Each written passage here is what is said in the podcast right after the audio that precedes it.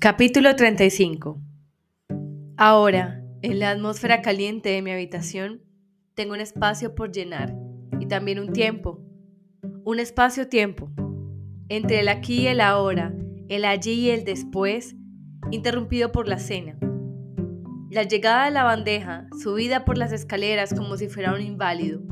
Un inválido, alguien que ha sido invalidado, sin pasaporte válido, sin salida. Eso fue lo que ocurrió el día que intentamos cruzar la frontera, con nuestros flamantes pasaportes que demostraban que no éramos quienes éramos. Que Luke, por ejemplo, nunca había estado divorciado, que por lo tanto era legal, según la nueva ley. Después que le explicamos que íbamos de picnic y de echar una mirada al interior del coche y ver a nuestra hija dormida, rodeada por un zoom de sucios animales, el hombre se fue adentro con nuestros pasaportes. Luke me dio unas palmaditas en el brazo y bajó del coche fingiendo que salía a estirar las piernas y observó al hombre a través de la ventana del edificio de inmigración. Yo me quedé en el coche, encendí un cigarrillo para tranquilizarme y aspiré el humo, una larga bocanada de falsa relajación. Me dediqué a mirar a los soldados vestidos con esos uniformes desconocidos que para ese entonces empezaban a resultar familiares. Estaban ociosamente de pie junto a la barrera de rayas amarillas y negras que se encontraba levantada. No hacían gran cosa. Uno de ellos miraba una bandada de pájaros que alzaban el vuelo, se arremolinaban y se posaban sobre la barandilla del puente, al otro lado. Yo lo miraba a él y al mismo tiempo a ellas. Todo tenía el color de siempre, solo que más brillante. Todo saldrá bien, me dije, rezando mentalmente. Oh, permítelo, permítenos cruzar, permítenos cruzar, solo esta vez, y después haré cualquier cosa. No tendría ningún sentido y ni siquiera interés saber lo que pensé que podía hacer porque me estaba escuchando. Entonces Luke volvió a subir al coche. Muy rápidamente puso la llave del encendido y dio marcha atrás. Iba a hablar por teléfono, dijo, y empezó a conducir a toda prisa, y después un camino de tierra, el bosque, y saltamos del coche y echamos a correr. Una casa donde ocultarnos, una barca, no sé lo que pensamos. Él dijo que los pasaportes eran seguros y tuvimos muy poco tiempo para planificarlo. Tal vez él tenía un plan, algún tipo de mapa mental. En cuanto a mí, me limité a correr y correr. No quiero contar esta historia. No tengo que contarla. No tengo que contar nada, ni a mí misma ni a nadie. Simplemente podría quedarme sentada aquí en paz.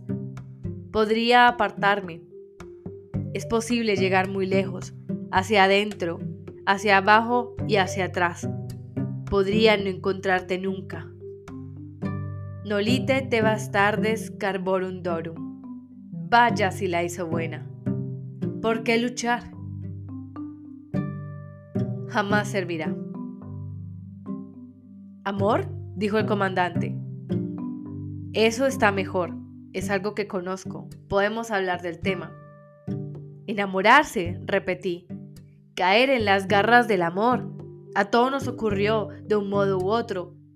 ¿Cómo pudo haberlo convertido en algo tan vacío, incluso socarrón, como si para nosotros fuera algo trivial, una pose, un capricho? Por el contrario, era un camino difícil, era el problema central, la manera de entenderse a uno mismo. Si nunca te ocurría, jamás podías llegar a ser como un mutante, una criatura de otra galaxia. Cualquiera lo sabía. Caer en las garras del amor, dijimos. Yo caí en los brazos de él. Éramos mujeres caídas. Creíamos en ello, en este movimiento descendente, tan hermoso como volar, y sin embargo, al mismo tiempo tan terrible, tan extremo, tan improbable. Dios es amor, dijeron alguna vez, pero nosotras pusimos la frase del revés, y el amor como el cielo, estaba siempre a la vuelta de la esquina. Cuanto más creíamos en el amor abstracto y total, más difícil nos resultaba amar al hombre que teníamos a nuestro lado. Siempre esperábamos una encarnación, esa palabra hecha carne. Y en ocasiones ocurría, por una vez. Esa clase de amor viene y se va, y después es difícil recordarlo, como el dolor. Un día mirabas a ese hombre y pensabas, te amé y lo pensabas en tiempo pasado y te sentías maravillada porque haberlo hecho era una tontería, algo sorprendente y precario. Y también comprendías por qué en aquel momento tus amigos se habían mostrado evasivos. Ahora, al recordar esto, siento un gran consuelo. O a veces, incluso aún estabas amando, te levantabas en mitad de la noche cuando la luna entraba por la ventana e iluminaba su rostro dormido, oscureciendo las sombras de las cuencas de sus ojos y volviéndolas más cavernosas que durante el día. Y pensabas, ¿quién sabe lo que hacen cuando estás a solas o con otros hombres? ¿Quién sabe lo que dicen o a dónde van? ¿Qué puede decir lo que son realmente en la cotidianidad? Probablemente en esos momentos pensarías, ¿y si no me ama? O recordarías historias que habías leído en los periódicos sobre mujeres que habían aparecido. A menudo eran mujeres, pero a veces también hombres o niños, lo cual es terrible. En zanjas o en bosques o en neveras de habitaciones alquiladas y abandonadas, con la ropa puesta o no, vejadas sexualmente o no, pero de todos modos asesinadas. Existían lugares por los que no querías caminar precauciones que tomabas y tenían que ver con las cerraduras de ventanas y puertas, con el hecho de echar las cortinas y de dejar las luces encendidas. Esas cosas que hacías eran como plegarias. Las hacías y esperabas que te salvaran. Y en gran parte lo hacían. O algo lo hacía. Podías asegurarlo por el hecho de que aún estabas viva. Pero todo eso era oportuno solo por la noche y no tenía nada que ver con el hombre al que amabas, al menos a la luz del día. Con ese hombre querías trabajar, que la cosa funcionara para no desesperarte. Y el entrenamiento era algo que hacías con el fin de mantener tu cuerpo en forma para ese hombre. Si te entrenabas lo suficiente, tal vez el hombre también lo hacía. Tal vez eras capaces de entrenarnos juntos como si ambos fueras un rompecabezas que podía resolverse de lo contrario. Uno de vosotros, lo más probable es que fuera el hombre, se alejaría, tomando su propio rumbo, llevándose consigo un cuerpo adicto y dejándote con una angustia de abandono que podías contrarrestar mediante el ejercicio. Si no funcionabais, era porque uno de los dos adoptaba una actitud incorrecta. Se pensaba que todo lo que ocurría en vuestras vidas se debía a alguna fuerza positiva o negativa que emanaba del interior de vuestras mentes. Si no te gusta, cámbialo, nos decíamos mutuamente a nosotras mismas. Y así cambiábamos a ese hombre por otro. Estábamos seguras de que el cambio siempre se hacía para mejorar. Éramos revisionistas, nos revisábamos a nosotras mismas. Resulta extraño recordar lo que solíamos pensar como si lo tuviéramos todo al alcance, como si no existieran las contingencias ni los límites, como si fuéramos libres de modelar y remodelar eternamente los siempre expansibles perímetros de nuestras vidas. Yo también era así, también lo hacía. Luke no fue el primer hombre de mi vida, y podía no haber sido el último, si no hubiera quedado congelado en ese modo. Parado en seco en el tiempo, en el aire, entre los árboles, en mitad de la caída. En otros tiempos, te enviaban un pequeño paquete con sus pertenencias, lo que llevaba consigo en el momento de morir.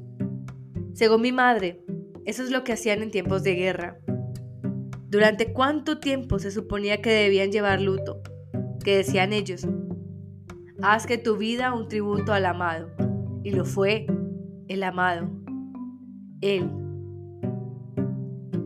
Es, me digo. Es, es. Solo dos letras, estúpida. ¿Acaso no eres capaz de recordar una palabra tan corta como esa? Me seco la cara con la manga. Antes no lo habría hecho por miedo a mancharme, pero ahora es imposible que ocurra. Cualquier expresión que exista, invisible para mí, es real. Tendréis que perdonarme. Soy una refugiada del pasado. Y como otros refugiados, sigo las costumbres y hábitos que abandoné o que fui obligada a abandonar. Y todo esto parece muy pintoresco y yo soy muy obsesiva con respecto a ello. Como un ruso blanco tomando el té en París, aislado en el siglo XX, retorciendo, intentando recuperar aquellos senderos distantes. Me vuelvo demasiado sensiblera, me pierdo, me lamento. Lamentarse es lo que es, no es llorar. Me siento en esta silla y resumo como una esponja. Entonces, más espera, la dulce espera. Así solían llamarle las tiendas en las que podías comprar ropa de maternidad. Espera a secas parece más apropiado a alguien que está en una estación de tren. La espera también es un lugar, es donde se espera. Para mí lo es esta habitación, yo soy un espacio entre paréntesis, entre otras personas. Llaman a mi puerta. Es Cora con la bandeja, pero no es Cora. Te he traído esto, dice Serena Joy. Entonces levanto la vista, miro a mi alrededor. Me levanto de mi silla y camino en dirección a ella. La sostiene entre sus manos. Es una copia de una Polaroid, cuadrada y brillante. Entonces aún fabrican esas cámaras. También habrá álbumes familiares, llenos de niños. Sin embargo, ni una sola criada. Desde el punto de vista de la historia futura seremos invisibles, pero los niños sí existirán. Serán algo para que las esposas miren en el piso de debajo, mientras esperan el nacimiento mordisqueando en el bar. Solo puedes tenerla cinco minutos, me dice Serena Joy, en tono bajo y conspirador tengo que devolverla antes de que noten que ha desaparecido. Debe de haber sido una Marta la que se la consiguió. Ellas forman una red de la que obtienen algo. Es bueno saberlo. La cojo de sus manos y la doy vuelta para verla del derecho. Es ella. ¿Ese su aspecto? Mi tesoro. Tan alta y cambiada, sonriendo un poco con su vestido blanco como si fuera vestida para tomar la primera comunión, como en los viejos tiempos. El tiempo no ha quedado estancado. Se ha mojado, me ha erosionado, como si yo no fuera más que una mujer de arena abandonada por un niño descuidado cerca del agua. Para ella he quedado borrada. Ahora soy solo una sombra lejana en el tiempo detrás de la superficie lisa y brillante de esta fotografía. La sombra de una sombra, que es lo que terminan siendo las madres muertas. Se ve en sus ojos, no estoy allí. Pero ella existe, con su vestido blanco, crece y vive. ¿No es algo bueno? ¿No es una bendición? Sin embargo, no puedo soportar haber quedado borrada de esta manera. Mejor sería que no me hubiera traído nada. Me siento a la mesa pequeña a comer copos con crema con un tenedor. Me dan tenedor y cuchara, pero nunca cuchillo. Cuando hay carne, me la cortan con antelación, como si yo no supiera manejar las manos o no tuviera dientes. Pero no carezco de ninguna de las dos cosas. Por eso no me permiten usar cuchillo. Capítulo 36 Llamo a su puerta, oigo su voz, me arreglo la cara y entro. Él está de pie junto a la chimenea, en la mano tiene un vaso casi vacío. Normalmente espera que yo llegue para empezar a beber alcohol, aunque sé que con la cena beben vino. Tiene la cara ligeramente colorada. Intento calcular lo que ha bebido. Bienvenida, me saluda. ¿Cómo está la pequeña esta noche? Por la elaborada sonrisa que me dedica, calculo que poco. está en la fase de la cortesía. Estoy bien, respondo. ¿Preparada para una pequeña emoción? ¿Cómo? le pregunto. Detrás de sus palabras siento una incomodidad, una incertidumbre acerca de lo lejos que puede ir conmigo, en qué dirección. Esta noche tengo una pequeña sorpresa para ti. Anuncia y se echa a reír. Es más bien una risita. Noto que esta noche todo es pequeño. Desea disminuir las cosas, incluso a mí misma. Algo que te gustará. ¿Qué es? Pregunto. ¿Cuadros chinos? Puedo tomarme esas libertades. A él parecen divertirle, sobre todo después de un par de tragos. Prefiere que sea frívola. Algo mejor, puntualiza, intentando parecer seductor. Estoy impaciente. Bien, dice. Ve hasta tu escritorio y revuelve en un cajón.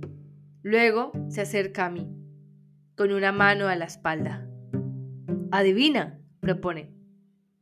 ¿Animal, vegetal o mineral? Pregunto. Oh, animal, afirma con burlona gravedad. Definitivamente animal, diría yo. Aparta la mano de detrás de su espalda. Sostiene algo semejante a un puñado de plumas color malva y rosa. Las despliega. Es una prenda de vestir, según parece, y de mujer. Se ven las dos copas para los pechos, cubiertas de lentejuelas color púrpura. Las lentejuelas son estrellas diminutas. Las plumas están colocadas alrededor del agujero para las piernas y a lo largo de la parte de arriba. O sea que después de todo, no estaba equivocada con respecto a la faja. Me pregunto dónde la habrá encontrado. Se supone que toda la ropa de ese tipo había sido destruida Recuerdo haberlo visto en la televisión, en fragmentos filmados en diversas ciudades. En Nueva York se llamaba limpieza de Manhattan. En Times Square había hogueras y las multitudes cantaban alrededor de ellas. Mujeres que levantaban los brazos, agradecidas, cada vez que sentían que las cámaras las enfocaban. Hombres jóvenes de rostro pétreo y bien afeitado, que arrojaban objetos a las llamas. Prendas de seda, nylon, y piel de imitación, ligas verdes, rojas y violetas, raso negro, lame dorado, plata brillante, bragas bikini, sujetadores transparentes con corazones rosados de raso cosidos para tapar los pezones.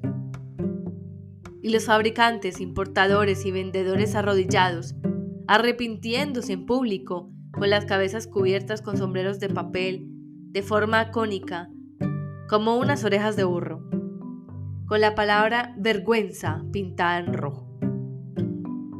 Pero algunas cosas deben de haberse salvado de las llamas. Lo más probable es que no las encontraran todas.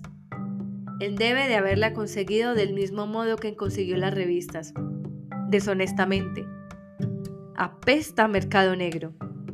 Y no es nueva, ha sido usada con anterioridad. Debajo de los brazos, la prenda está arrugada y ligeramente manchada con el sudor de alguna otra mujer.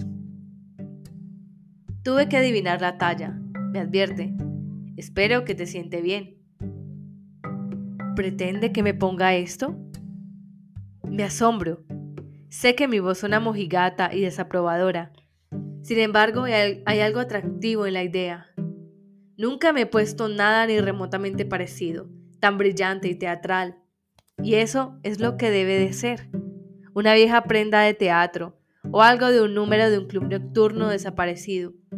Lo más parecido que me puse alguna vez fueron trajes de baño y un conjunto de cubre corsé con encajes de color melocotón que Luke compró una vez. Sin embargo, hay algo seductor en esta prenda. Encierra el pueril atractivo de ponerse de tiros largos y sería tan ostentoso como una burla a las tías, tan pecaminoso, tan libre. La libertad, como todo lo demás, es relativo. Bien, acepto, intentando no parecer demasiado ansiosa. Quiero que él sienta que le estoy haciendo un favor. Tal vez hemos llegado a su verdadero profundo deseo. ¿Será un látigo escondido detrás de la puerta? ¿Se sacará las botas y se arrojará o me arrojará a mí sobre el escritorio? Es un disfraz, me explica. También tendrás que pintarte la cara. Traje todo lo que hace falta. No podrías entrar sin esto. ¿Dónde? pregunto. Esta noche voy a llevarte fuera. ¿Afuera? Es una expresión arcaica. Seguramente ya no queda ningún sitio donde llevar a una mujer. Fuera de aquí, afirma. Sé, sin necesidad de que me lo diga, que lo que propone es arriesgado para él, pero especialmente para mí. De todos modos, quiero ir. Quiero cualquier cosa que rompa la monotonía, que subvierta el respetable orden de las cosas. Le digo que no quiero que me mire mientras me pongo la prenda. Delante de él, aún tengo vergüenza de mi cuerpo. Dice que se volverá de espaldas, y lo hace.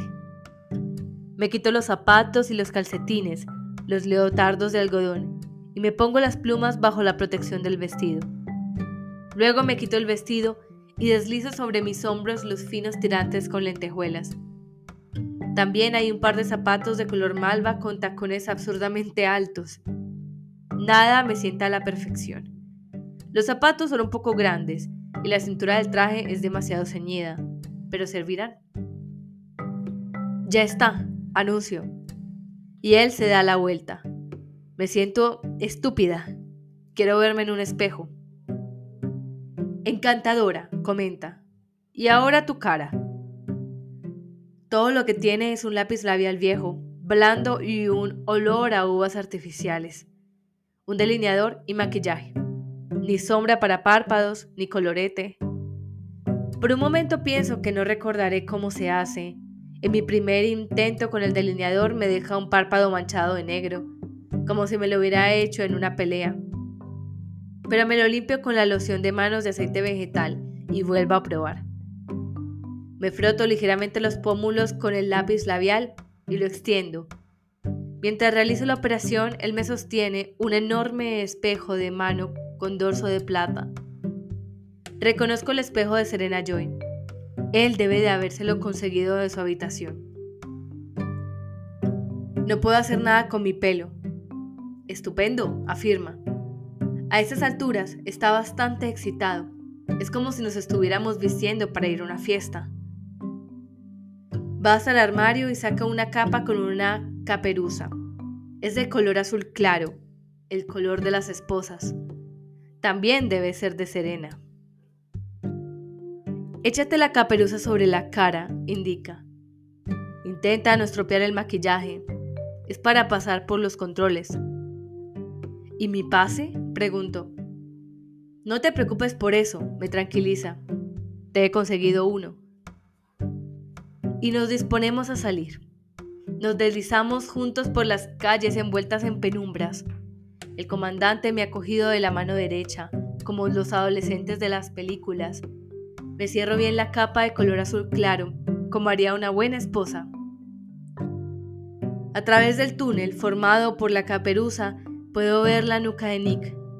Lleva la gorra en la posición correcta.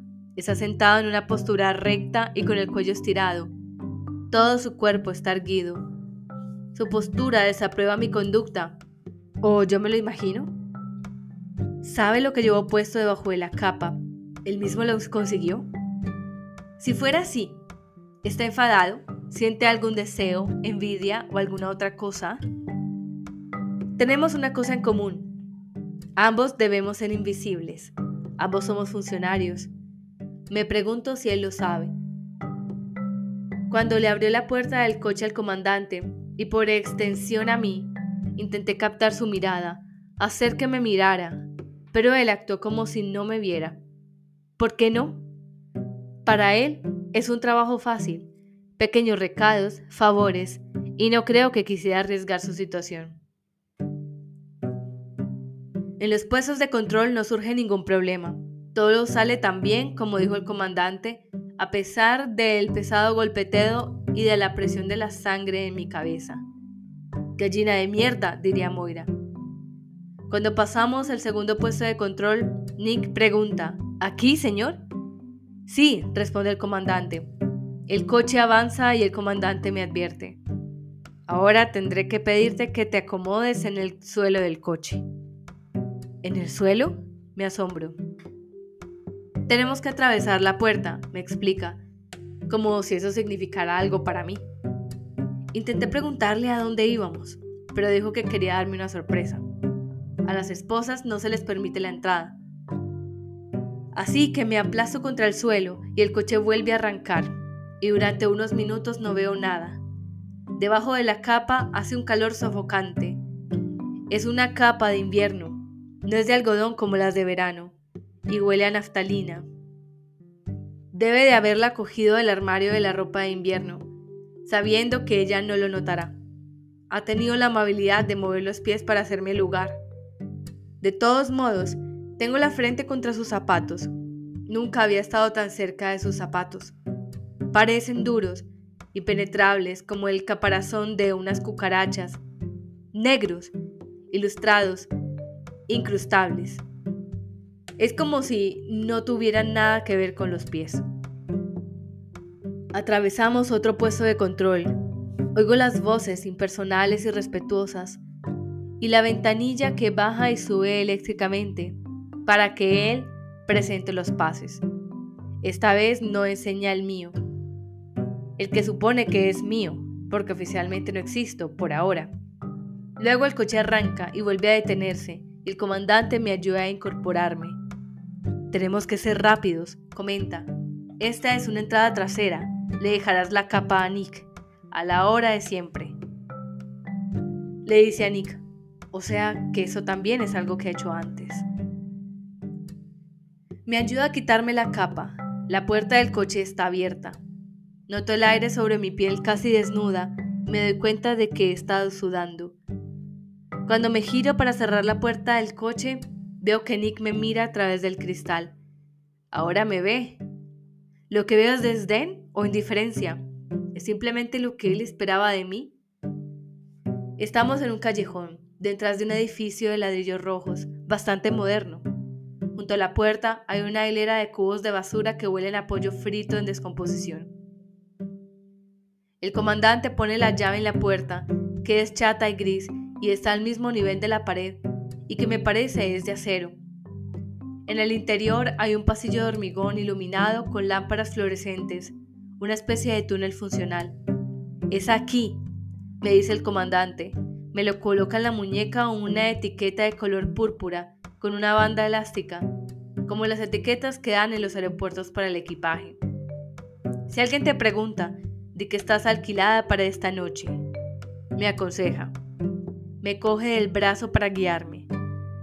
Lo que quiero es un espejo para ver si tengo los labios bien pintados o si las plumas son muy ridículas y están desordenadas.